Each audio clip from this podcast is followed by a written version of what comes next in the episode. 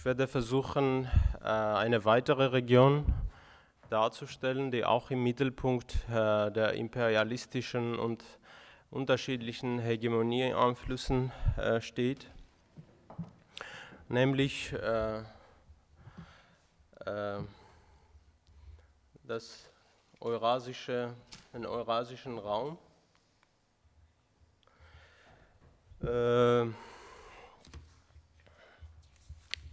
Und zwar den Ra geografischen Raum, äh, das östlich und südlich von Russland sich befindet und schon äh, bereits nach dem Zusammenbruch der Sowjetunion äh, als Zankapfel und äh, als Konkurrenzfeld für unterschiedliche Hegemonialinteressen gilt.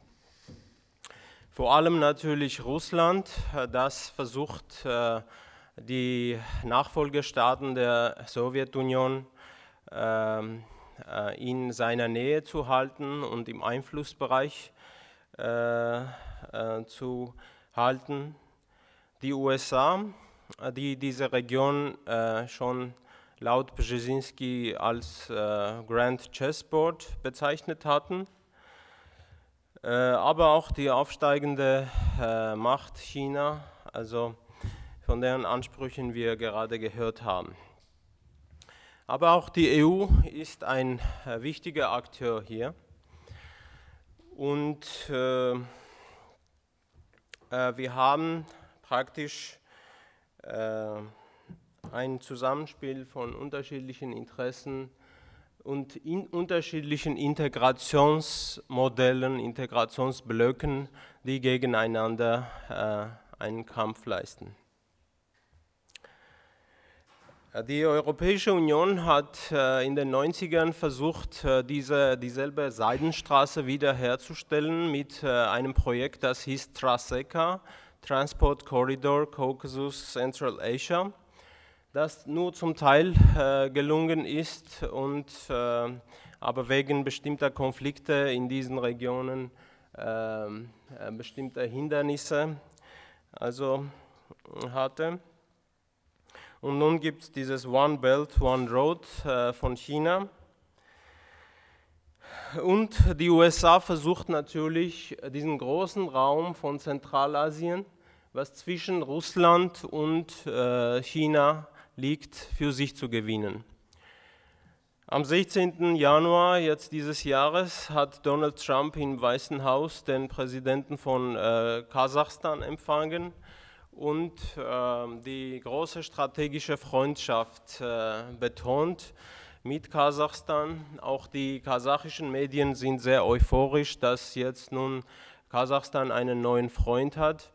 Natürlich ist es sehr wichtig für die USA, äh, diesen Mittelraum, Zwischenraum zu beherrschen. Aber äh, wie sieht die Strategie von Russland aus? 2001 äh, wurde die Eurases äh, gegründet, Eurasische, äh, Eurasische Gemeinschaft für wirtschaftliche Zusammenarbeit, die dann im Jahre 2013, 2014 auf Grundlage einer Zollunion mit einigen Staaten, Nachfolgestaaten der Sowjetunion, vor allem Weißrussland, Kasachstan und dann später sind Armenien und Kirgisistan dazu gekommen, eine Eurasische Wirtschaftsunion nach dem Vorbild der Europäischen Union mit vier Freiheiten. Also sehr vieles äh, sieht sehr ähnlich aus, also was die Russen vorhaben. Sie nutzen äh, das äh, europäische Modell und äh, dieses jetzt ist bereits seit Anfang 2015 in Kraft. Äh, Mitglieder sind Russland, Kasachstan, Belarus, Armenien und Kirgisistan. Äh, wie es gesagt worden ist, ähm, aufgrund auch der europäischen Ausdehnung, Ausdehnung der Europäischen Union äh, nach Osten sind Spannungen entstanden zwischen dieser Union und der Europäischen Union. Und es sah so aus, dass ein sowohl als auch Prinzip nicht möglich gewesen ist. Und das ist ganz klar geworden im Jahr, als die Ukraine äh, ganz äh, äh, dramatische Entwicklungen äh, also hinter sich gebracht hat. Und in diesem selben Jahr, als Armenien, das kleinste Land in dieser Region, bereits ein ausgehandeltes Assoziierungsabkommen mit der EU hatte, musste in einer äh, Nacht oder in einer, also nach einem mysteriösen Treffen mit Wladimir Putin, der armenische Präsident musste einen Schwenk machen. Ähm, äh, Sie sehen die Gesichter also der beiden Präsidenten nach diesem Gespräch, äh, wo die regierende Republikanische Partei in Armenien einen Tag davor ähm, sehr zuversichtlich war, dass das Assoziierungsabkommen auch unterzeichnet wird. Am nächsten Tag waren sie äh, alle der Meinung, dass die Eurasische Union die richtige Wahl für Armenien ist, sozusagen. Und natürlich äh, äh, sieht man, wie das zustande gekommen ist. Ähm, Sie sehen hier die unterschiedlichen Vorstellungen äh, der Seidenstraße, der Wiederherstellung der alten Seidenstraße. Das sind, glaube ich, alle äh, Visionen hier dargestellt.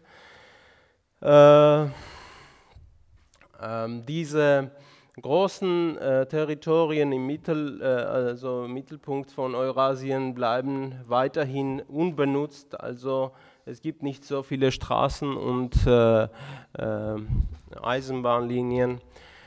Ähm, und äh, Sie sehen dieses, äh, diese rote Linie da im Mittelpunkt, da ist wahrscheinlich die letzte geschlossene Grenze äh, in Europa. Das ist die Grenze zwischen der Türkei und Armenien, die weiterhin geschlossen bleibt, ähm, weil die Protokolle zwischen den beiden Ländern äh, nicht ratifiziert worden sind, weil Erdogan äh, also sich zurückgezogen hat aus diesem Prozess. Nun haben wir äh, die Realität, dass wir in dieser Region äh, einige Staaten als Mitglieder der Eurasischen Union haben. Äh, wir haben Staaten wie Georgien, Ukraine und äh, Moldau, die ein DCFTA mit der Europäischen Union unterzeichnet haben, Deep and Comprehensive Free Trade Agreement.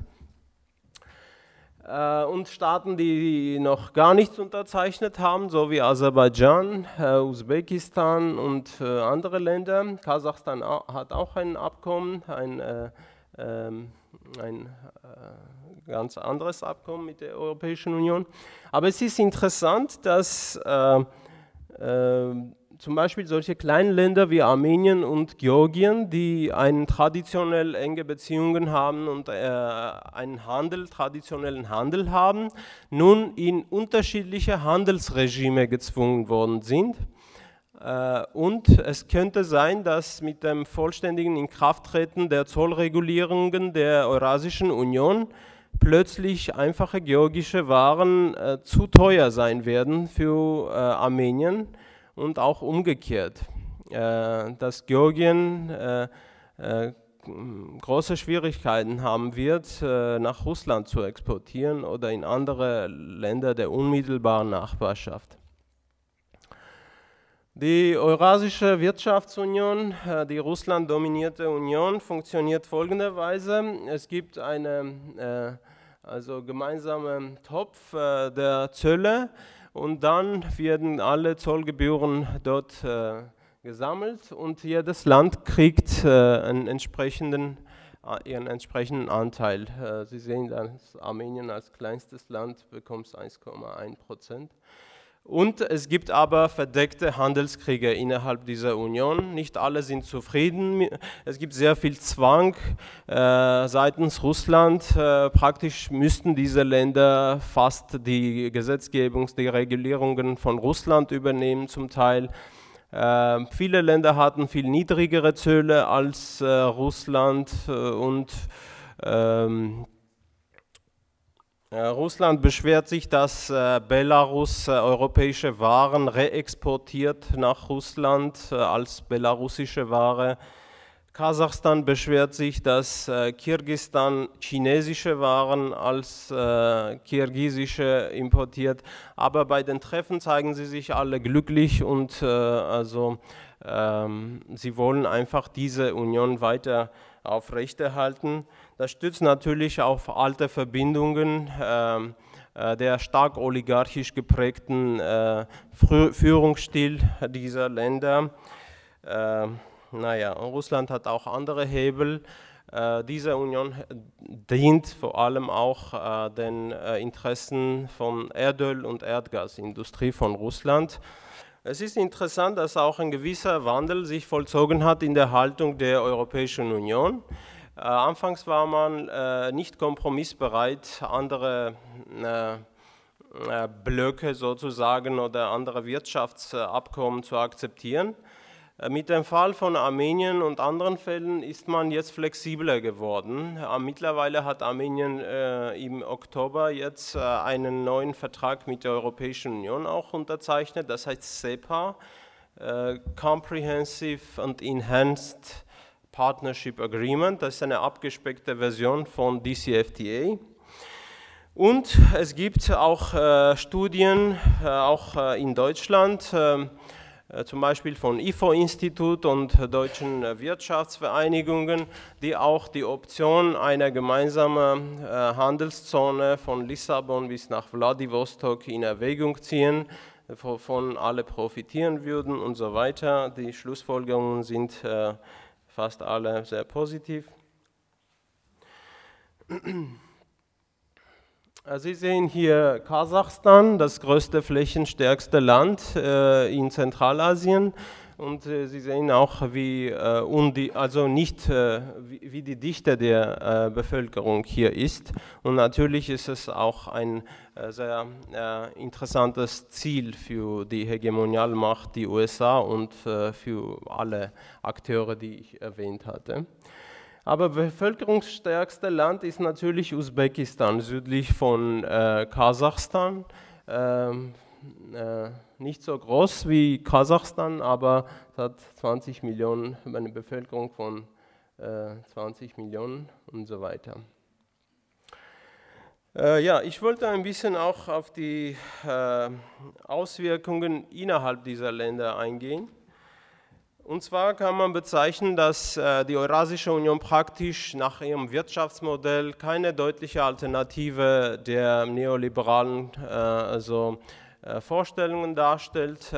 es laufen dieselben ähm, Muster der Austeritätspolitik, die sozialen Ausgaben, die Bildungsausgaben für Gesundheit werden verkürzt, das repressive Apparat, die Polizei und Militär bekommen mehr Geld und im Großen und Ganzen ähm, äh, kann man für die ganze Region eine gewisse Entmodernisierung äh, sozusagen für charakteristisch halten.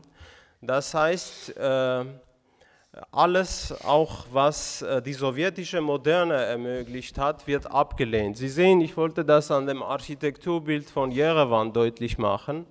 Ähm, dieses Bild, das ist ein Jugendpalast gewesen. Ähm, es gehört zu der modernistischen Architektur aus der Sowjetunion. In Jerewan ist mittlerweile abgerissen worden. Ähm, äh, und äh, das andere ist bedroht, das ist äh, das Gebäude des Jerewaner Flughafens ist bedroht, weil ein neues Flughafen, ein neues Flughafengebäude bereits äh, da ist und äh, die andere ist äh, gar nicht funktional, wie die Investoren meinen. Andererseits ähm, entstehen immer mehr Kirchen und äh, also wird die, die Errungenschaften der Moderne also auch auf politischer Ebene äh, die hohen Ansprüche der Bevölkerung nach mehr Bildung, dass man massenhaft also äh, Bildungschancen, äh, hohe Bildungschancen hatte und einen allgemeinen Zugang äh, zur Gesundheitsversorgung, das wird alles abgelehnt. Ähm, ich bin gleich fertig. Gleichzeitig eine Militarisierung ist äh, die Tendenz. Äh, Sie kennen, dass es einen Konflikt zwischen Armenien und Aserbaidschan gibt und die hat auch eskaliert, weil die beiden Länder mittlerweile zu den höchst militarisierten, äh, militarisierten Ländern äh, äh, der ganzen Welt gehören. Sie sehen hier dieses Global Militarization Index und das hat in einen viertägigen äh, weiteren zweiten Krieg 2016 gemündet, im April mit Hunderten von Toten. Aber auch es gibt positive, äh, positive äh, Tendenzen. In der ganzen Region äh, sieht man auch nach dem, äh, äh, wie hart die Regime sind. Das ist jetzt der Fall von Armenien. Im Laufe der letzten fünf Jahre haben wir einen Aufstieg von Bürgerbewegungen, von sozialen Protesten. Das ist jetzt, die alle ähm, sehr in eine ähnliche Richtung äh, zur Verteidigung von öffentlichen Räumen, öffentlichen äh, Dienstleistungen, äh, der Bildung und so weiter äh, tendieren. Äh, die antiimperialistische Rhetorik ist eher gegen Russland, weil Russland als die Bedrohung für die Unabhängigkeit von Armenien empfunden wird und äh, die medialen Konflikte laufen auch zwischen den pro-westlichen und pro-russischen Kräften, auch in diesem Kontext. ja, so viel dazu. Und äh, es gibt aber auch Jetzt kann man äh, wirklich keinen Bruch na, aus meiner Sicht äh, der US-Linie in der ganzen äh, Region darstellen. Die Politik, die Erdölinteressen, die ganz dominant sind für die USA hier in dieser Region, werden weiterhin sehr hoch angesetzt und äh, ähm, Jedoch wird wahrscheinlich äh, der Konflikt zwischen Russland und äh, der USA eskalieren, weil die sogenannte Competitive Engagement, äh, was jetzt in den USA formuliert worden ist, äh, das wird in Frage stellen, wer jetzt die dominante Kraft in dieser Region sein wird, trotz des guten Verhältnisses zwischen Putin und Trump. Vielen Dank. Ja.